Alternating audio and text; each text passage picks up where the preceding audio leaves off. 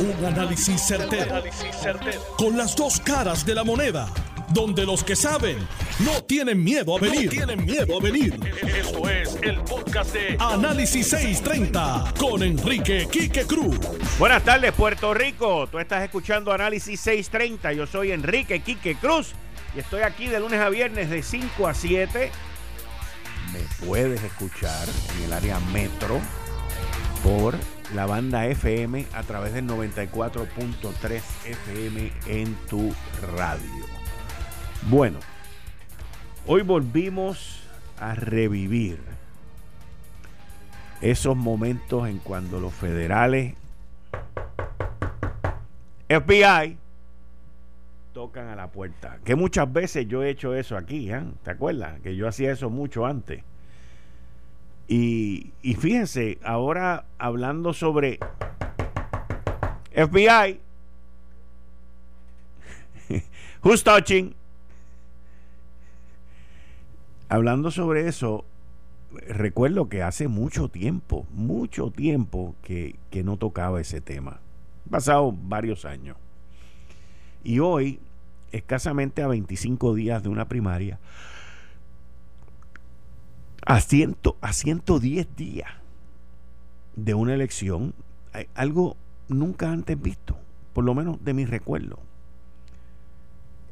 Van a la casa de María Milagro Charboniel, allanan el teléfono, según la información que tengo, allanaron el teléfono de su esposo y han allanado los teléfonos y otras propiedades de otras personas que están ligadas en, esta investigación que está llevando las autoridades federales.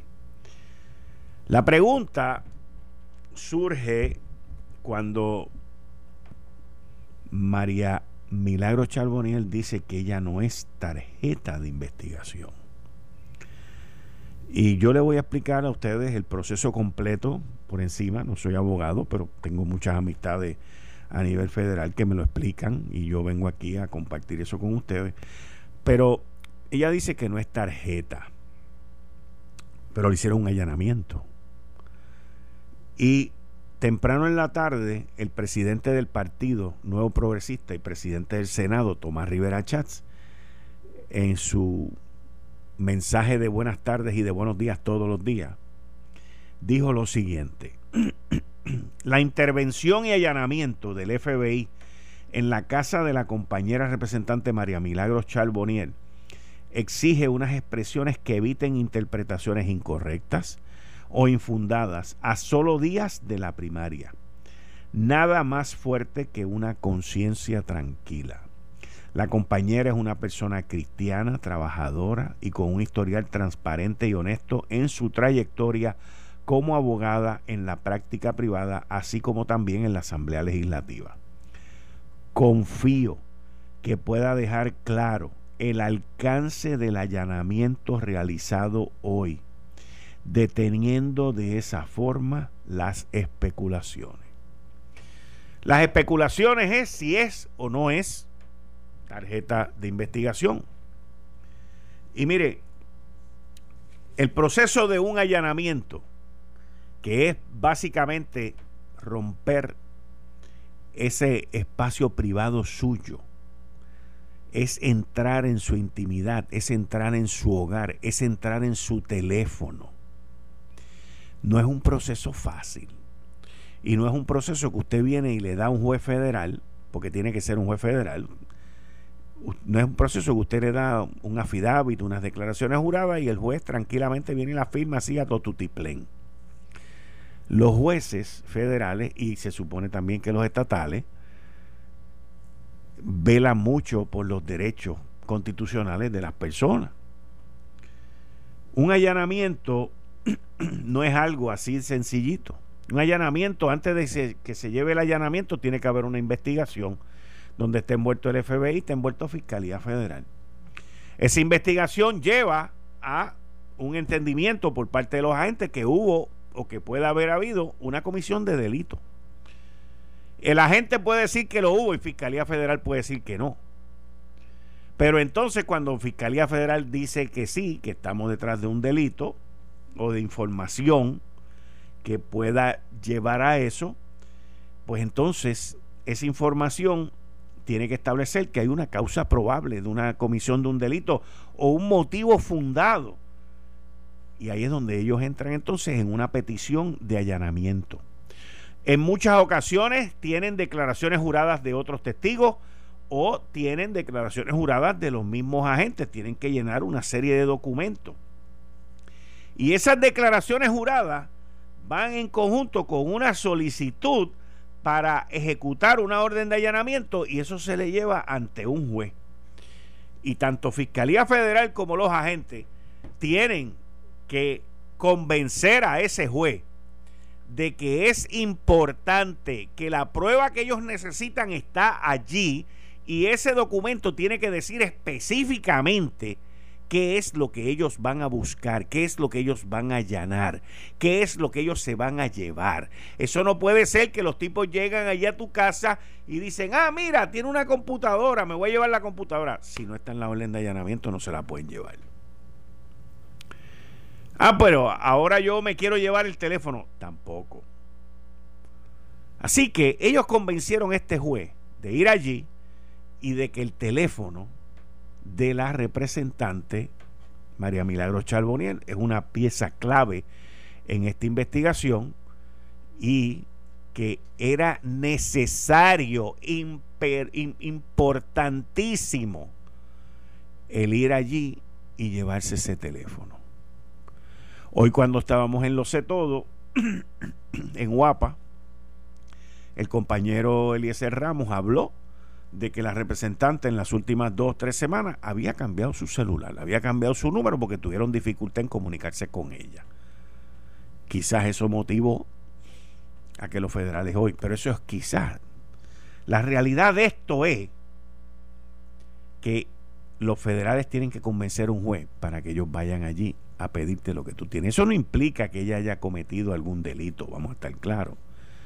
Pero eso que sí implica es que en el teléfono de ella hay una información que ellos quieren. Y que un juez federal dijo que sí, vayan y búsquenlo. También existen lo que se llaman supinas, que es una orden de la Corte para solicitar información bajo un entendimiento de a quien se la, se la expiden, a quien se la entregan, pues va a cooperar. Y tengo entendido, también mis fuentes me han dicho, que detrás de la pista que va a esta investigación, es de unas personas que compran mercancía de lujo y que también fueron a unas tiendas de lujo y que allí llevaron a cabo esa, ese requisito de información para ver y para corroborar el gasto en esa tienda de lujo.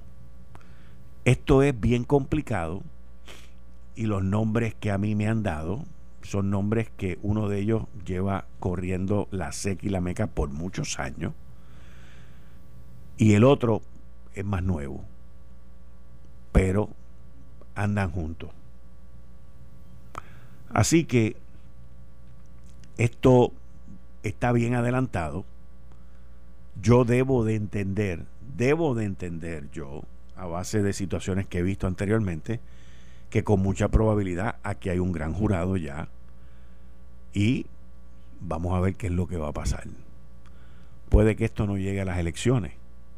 Les tengo que decir que la información es bien escasa y que ha sido bien difícil de conseguir los extractos de información que, he logrado conseguir porque tenemos que entender que el jefe de Fiscalía Federal, el señor Muldrow, eh, entró bajo unas directrices completamente distintas, al igual que el nuevo Special Agent in Charge en el FBI.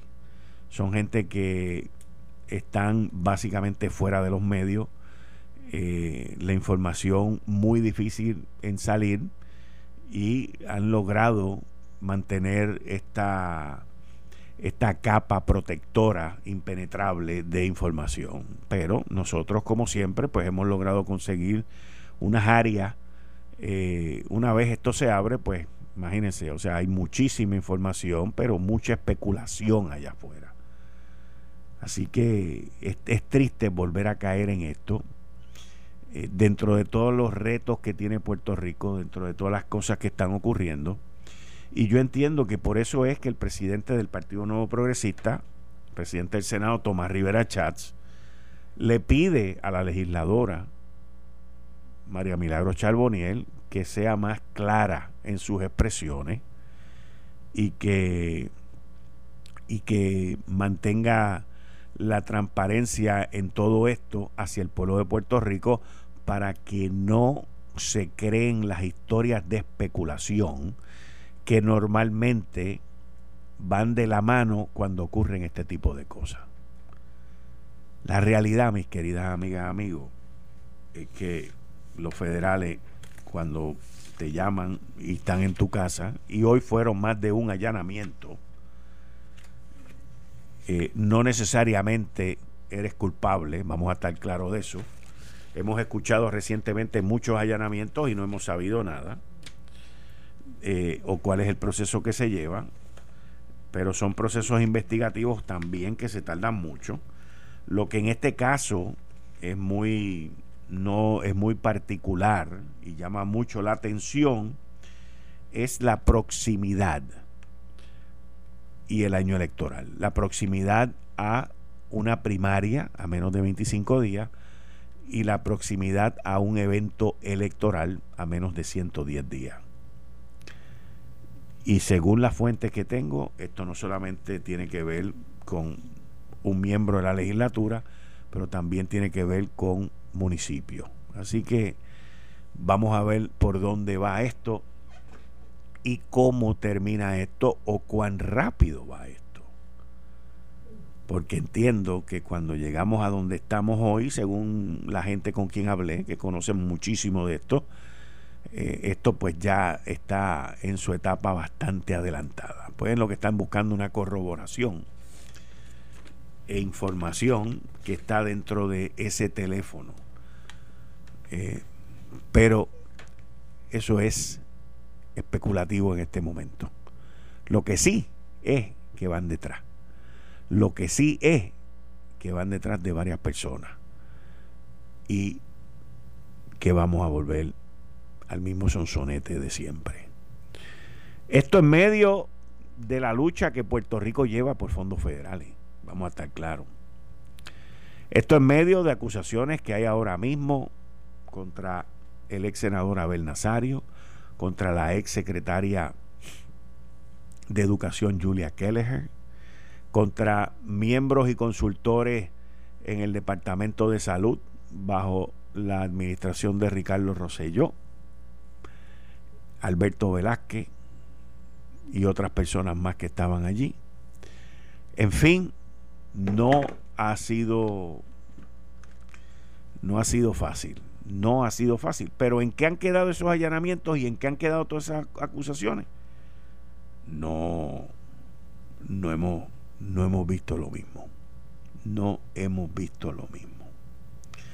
Así que vamos a ver vamos a ver qué ocurre con esto es muy raro pero muy raro este tipo de, acción. Muy raro, muy raro, muy raro.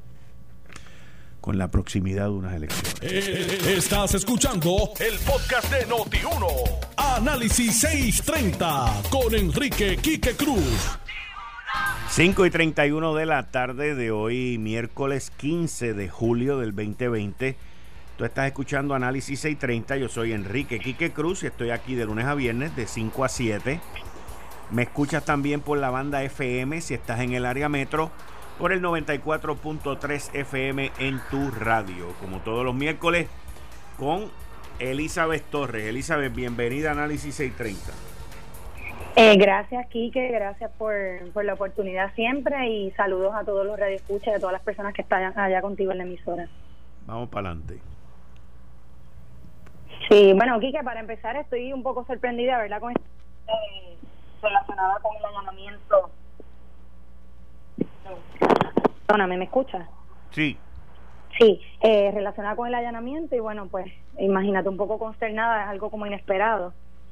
Eh, y nada, aquí que lo que quisiera hablar hoy es acerca de esta cuestión de del problema que hay de educación en, la isla. Lo hemos tocado en el programa varias veces. Estoy bien preocupada porque no existe un plan concreto para el inicio escolar, que ya estamos a mediados de mes, ¿no?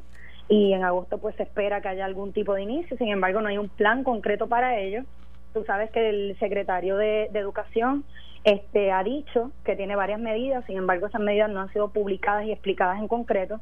Eh, se hizo una compra de una inversión de cerca de 240 millones de dólares, una compra de de computadoras y tabletas que se pretenden repartir en este tiempo, ¿verdad? De manera acelerada para ver si de esa forma podemos comenzar las clases en, en agosto. O sea, tú sabes que la base de una sociedad hay tres elementos fundamentales, salud, seguridad y educación.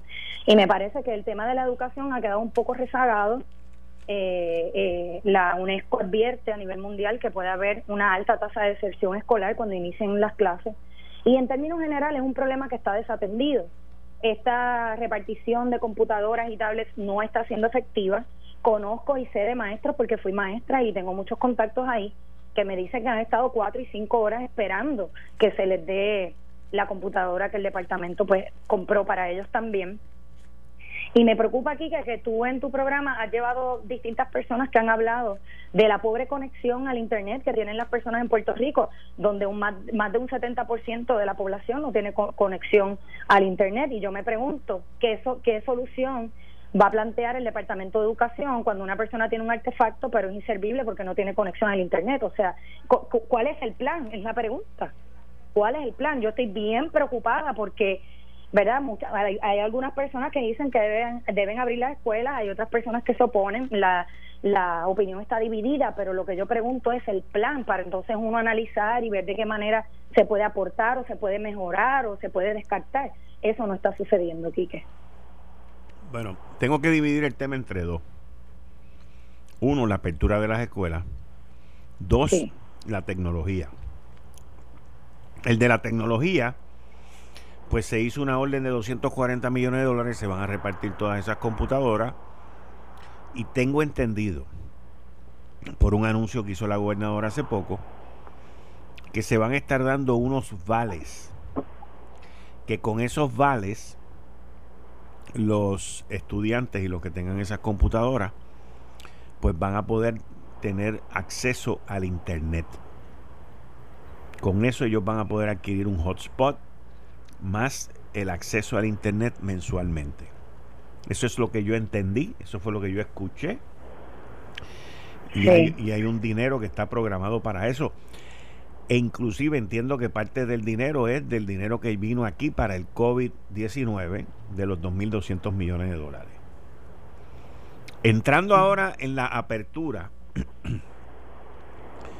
todavía como tú muy bien dices, no han soltado prenda yo entiendo que es porque están esperando a la orden ejecutiva de la gobernadora de qué es lo que va a pasar con este con esta ola de positivos y de contagios que ha habido en Puerto Rico.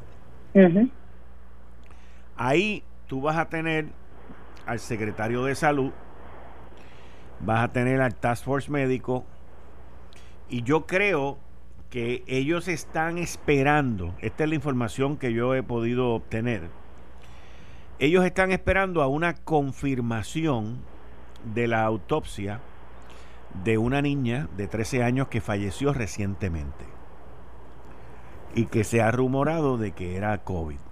Y ellos se hizo una autopsia local, se agarraron unos tejidos y se enviaron a Estados Unidos y yo creo, mi opinión, creo que están esperando a que esa, esa, esos exámenes de esos tejidos lleguen y determinen cuál fue la causa para luego mirar qué es lo que va a pasar.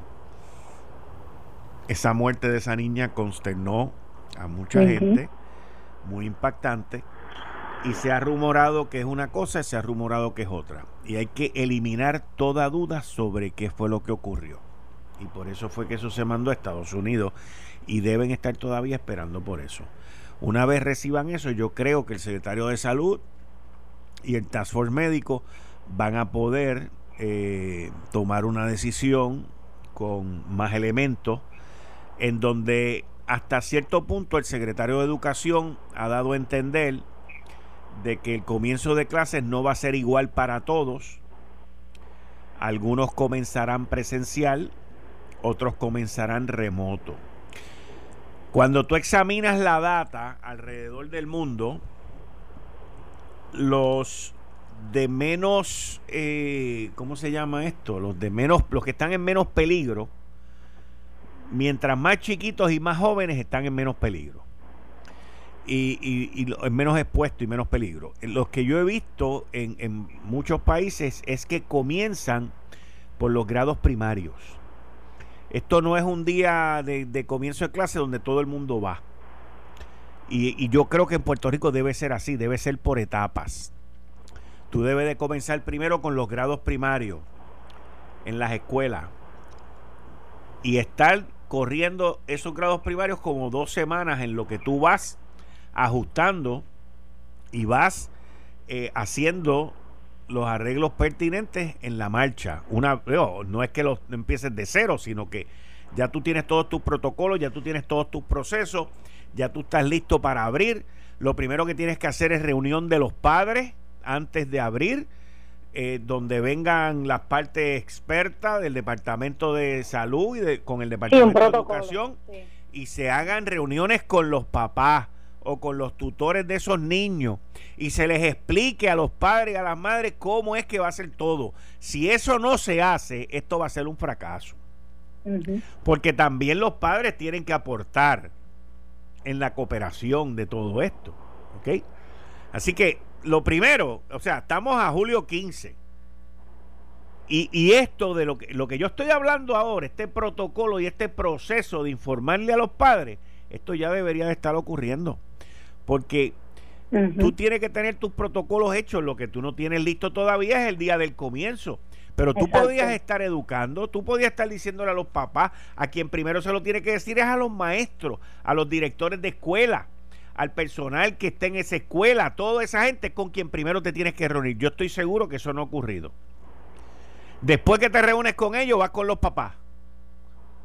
Y llevas todo ese proceso y ya, ya lo hiciste. Bueno, pues las clases van a empezar de aquí a cuatro semanas. Pues tú comienzas de aquí a cuatro semanas, ya está todo el mundo informado. Ya está todo el mundo orientado y ya todo el mundo sabe lo que se va a esperar el primer día de clase. Y solamente vamos a empezar de kindergarten o de pre-kinder a cuarto grado y arranca por ahí. Estás dos semanas, tres semanas con ese proceso. Ok, ahora vamos a empezar de quinto grado a noveno grado. Y sigue, estás dos o tres semanas, mientras los que no están empezando deberían de estar en remoto con los maestros haciendo sus labores y sus cosas. Para llegar entonces al final, que son los de escuela superior. Pero todo esto que yo estoy, y, de esto lo digo a base de lo que he leído, y yo, y yo soy pro abrir escuela.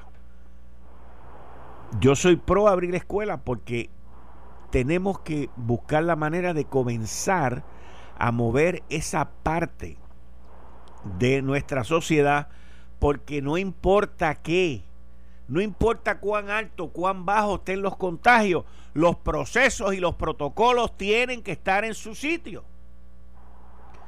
Tienen que estar, no importa qué. Así que el estado de California, que ha tenido un lío ahora, pues dijeron, no, nosotros vamos a hacer esto. Nueva York dijo, vamos a hacer lo otro.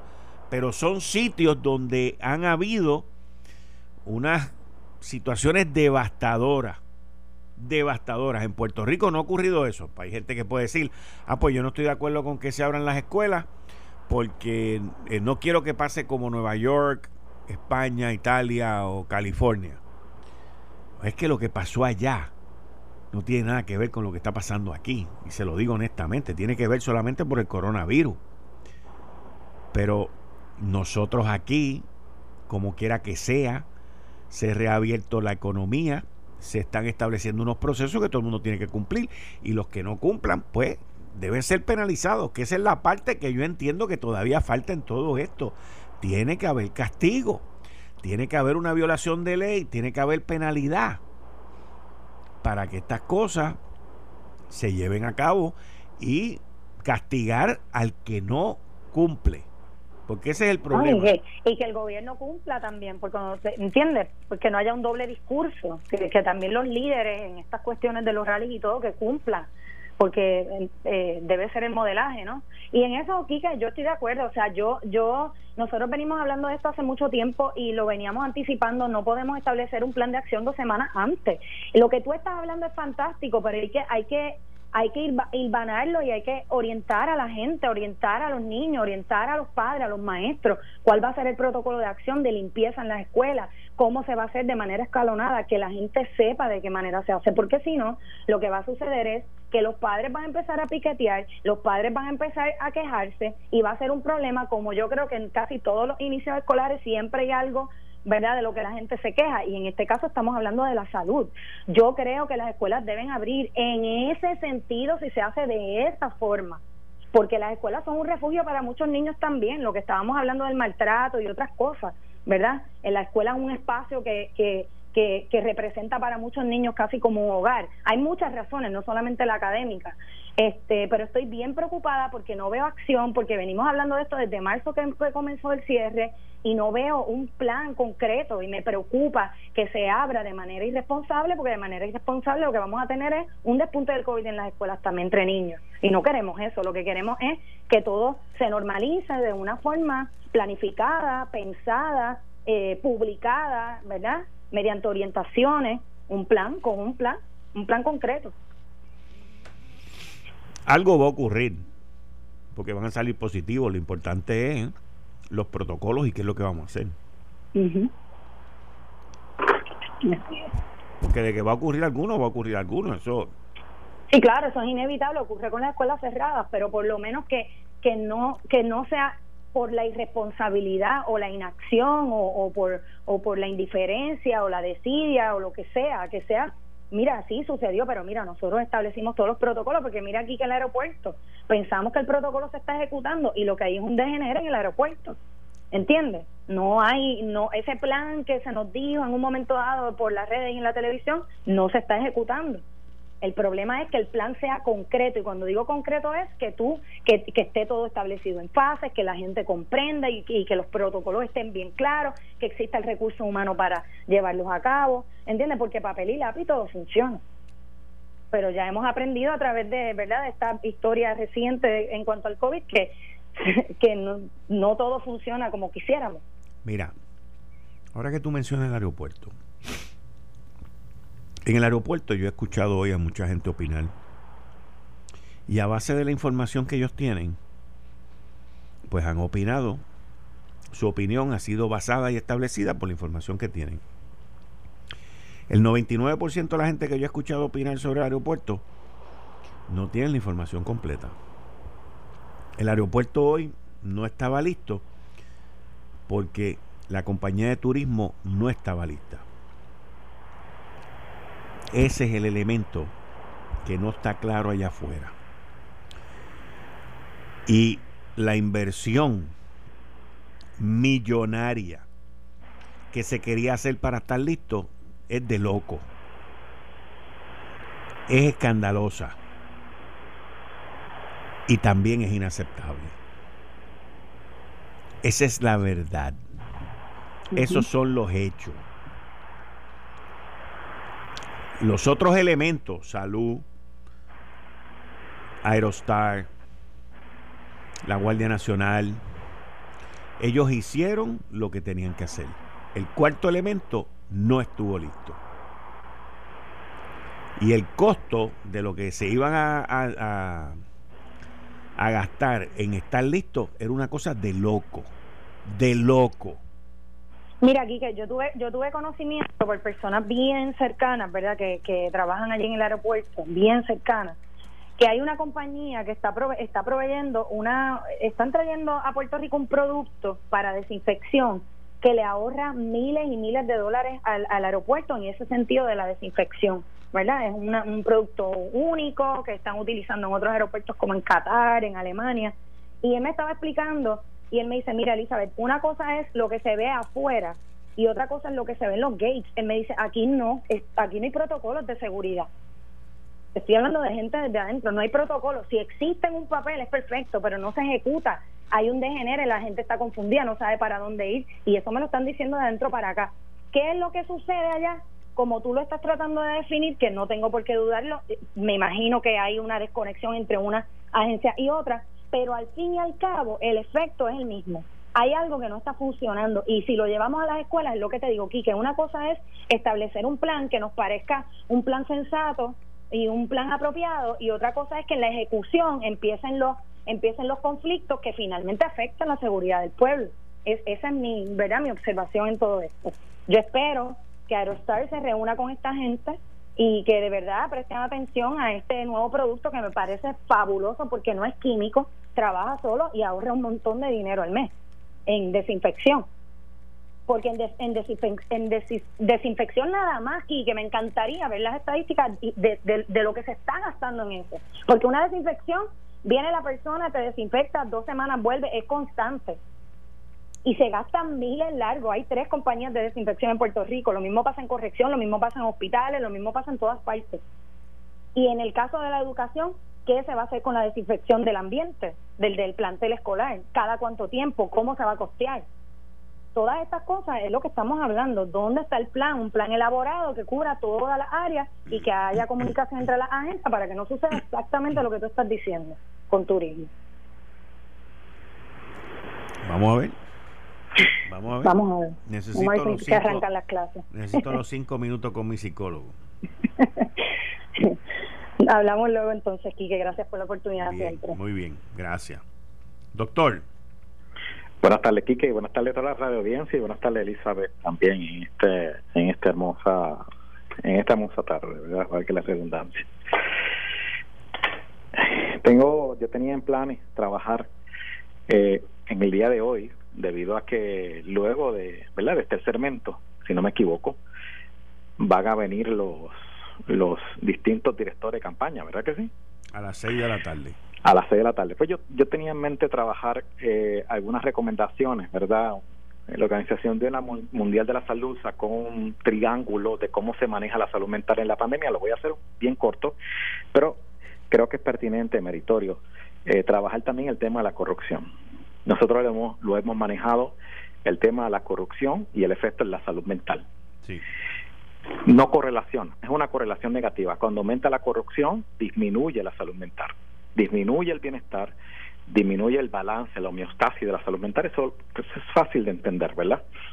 Pero yo postulo algo. Yo postulo que la corrupción es el mayor síntoma de una sociedad con un grave deterioro moral, ético y de valores. Lo voy a volver a decir. La corrupción es el mayor síntoma de una sociedad con un gran deterioro moral, ético y de valores. Y eso no viene de ahora.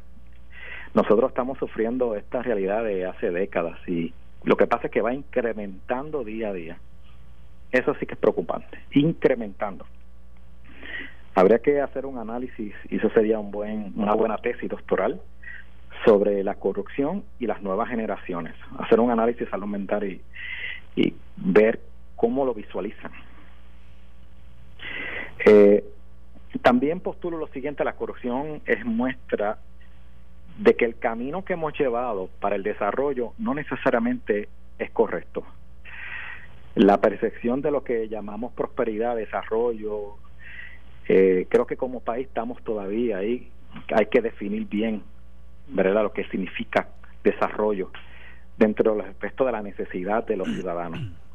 Ahora, déjeme entrar rápido porque me parece meritorio trabajar la pirámide, cómo nosotros debemos intervenir la salud mental y de hecho aprovechamos para hablar sobre la corrupción. ¿Cómo debemos trabajar la salud mental y el apoyo psicosocial en medio de esta pandemia? Es una buena pregunta, ¿no? Eh, ¿Cómo los profesionales, cómo las comunidades, cómo los líderes comunitarios, juntos y el gobierno, incluyo, podemos trabajar las necesidades de salud mental y la sintomatología que se desarrolla a base de las noticias como hoy, a mí me impactó también, eh, de, de, investigaciones, ¿verdad? Eh, y, es día a día, nosotros tenemos, todavía día a día tenemos grandes retos. Yo lo voy a, vamos a entrar a la pirámide de forma rápida, ¿verdad? Uno, ¿Qué tenemos que manejar? Pues en primer lugar, para trabajar los aspectos psicosociales hay que manejar con los servicios básicos y de seguridad Así que el primer paso para manejar la salud mental y el apoyo psicosocial, hay que entender que las comunidades deben tener los servicios básicos y de seguridad. Ahí es que entra la corrupción.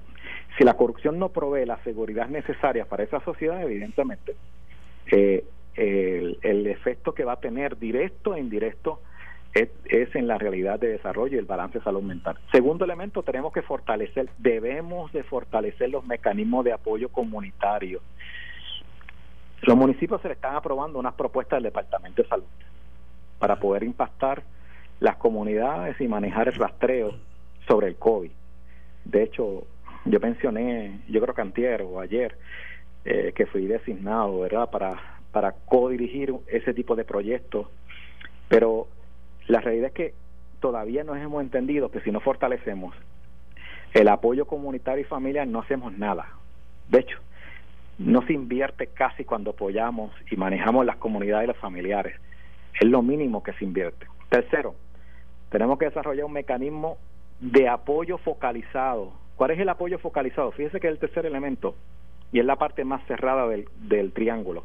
El apoyo focalizado es las personas que están, uno, con diagnóstico, que ya tiene un diagnóstico previo al, COVID. Eh, la literatura y la epidemiología de Puerto Rico, la salud mental es, es lamentable, ¿no? La cantidad de ansiedad, depresiones y otros elementos es altísima en términos epidemiológicos, por lo tanto, esa población hay que desarrollar un mecanismo focalizado para ello y para ella. Y por último, los servicios especializados, servicios especializados para demencia, etcétera, etcétera. Así que la realidad es, y termino ¿verdad? mi recomendación, eh, yo lo buscaría como profesional de salud mental. ¿Qué dicen? Es una buena pregunta que lo puede utilizar, estimado Quique. ¿Qué dicen? ¿Qué hablan? ¿Qué apoyan? ¿Qué dicen? Eh, los directores en términos de la visión de política pública y la salud mental del país los próximos cuatro años. Sería interesante poder hacer, a, ¿verdad? hacerles, realizarles esa pregunta, aunque parezca retórica, a eh, los específicamente los, aquellos eh, candidatos del Partido Popular. Mm. ¿Qué dicen sobre la salud mental?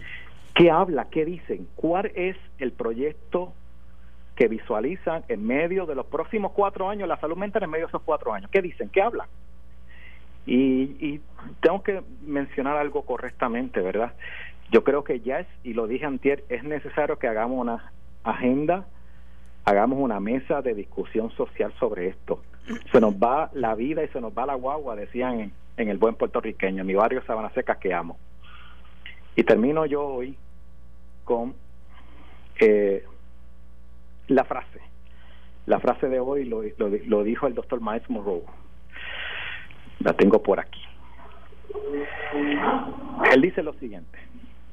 La mayor tragedia en la vida no es la muerte sino una vida sin un propósito. Vuelvo a repetir, la mayor tragedia en la vida no es la muerte, sino una vida sin un propósito. Eso es, eso es así. Muchas gracias, doctor. Regresamos mañana. Gracias a ustedes. Buenas tardes. Buenas tardes. Ahí ustedes escucharon el segmento de lunes a viernes, cinco minutos con mi psicólogo con el doctor en psicología, doctor Abdiel Cruz. Esto fue el, podcast de Notiuno. Análisis 630 con Enrique Quique Cruz. Dale play a tu podcast favorito a través de Apple Podcasts, Spotify, Google Podcasts, Stitcher y notiuno.com.